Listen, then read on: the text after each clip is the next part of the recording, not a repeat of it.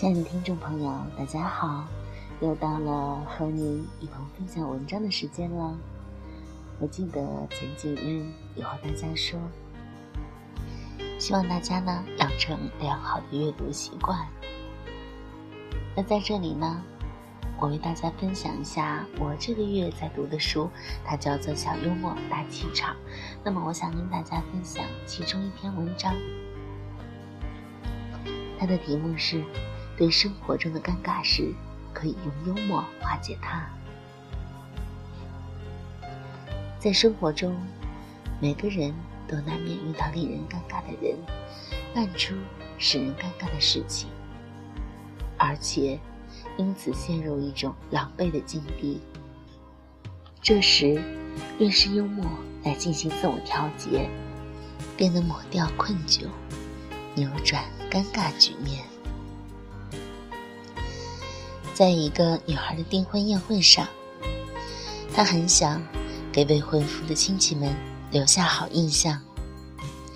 她微笑着走进宴会厅，不料绊倒了一台落地灯，灯撞翻了小桌子，她正好铿锵跌在小桌子上，跌了个四脚朝天。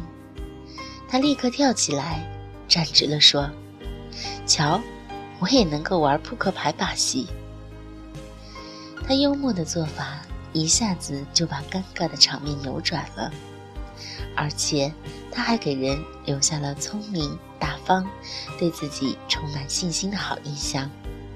仅这一件小事，人们就已充分了解他的智慧和能力。有幽默感的人往往思路敏捷，反应迅速，在复杂的环境中。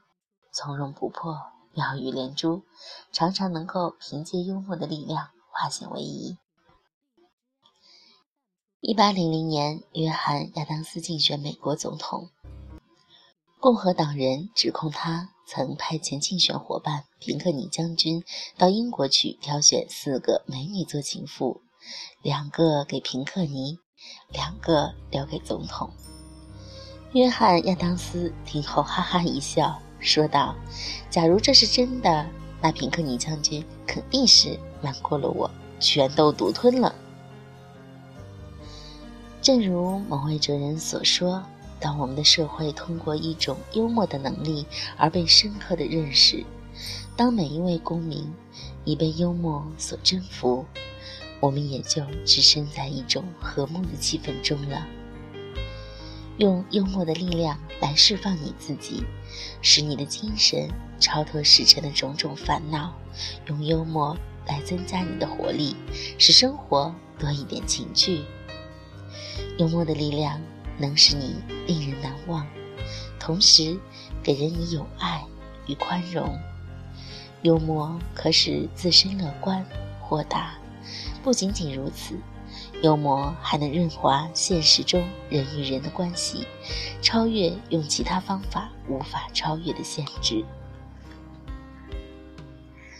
公共汽车上，一位女乘客不停地打扰司机，汽车每行一小段儿，她就提醒司机，她要在那儿下车。司机一直很有耐心地听，直到他后来大叫道。我怎么知道我要下车的地方到了没有？司机说：“你什么时候看我脸上有了笑容，就是到了你要下车的地方了。”由于女乘客的干扰，公共汽车司机有可能把工作做糟糕，而同时司机对这位女乘客又不能直言冒犯。他巧妙采用委婉的幽默方式，达到了自己的目的，运用幽默的力量，使自己摆脱了两难的尴尬境地。罗伯特·艾迪文森曾经说过：“一般掌握幽默力量的人，都有一种超群拔众的人格，能自在地感受到自己的力量，独自应付任何困苦的窘境。”面对生活中的令人尴尬的事情，我们不妨用幽默去应对和化解它。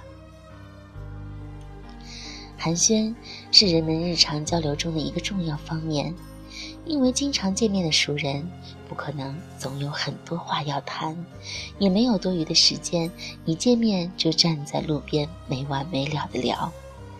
但一碰面见了熟人，如果因为嫌麻烦而不打招呼，也过于不近人情，更无法缓冲熟人相遇时所产生的下意识的紧张情绪。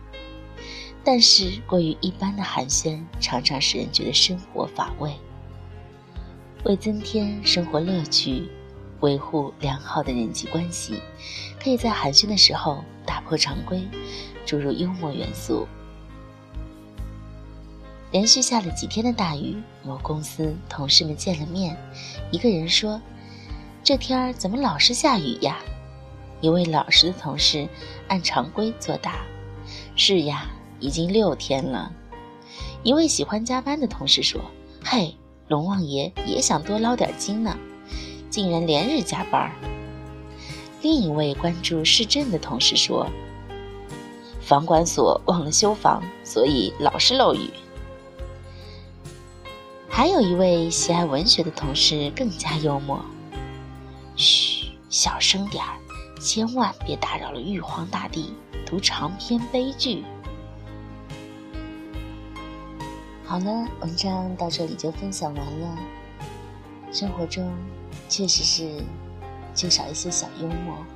那么，如果我们能把这样的幽默注入到生活中，多一些情趣，多一些乐趣，想必每个人都会活得很开心。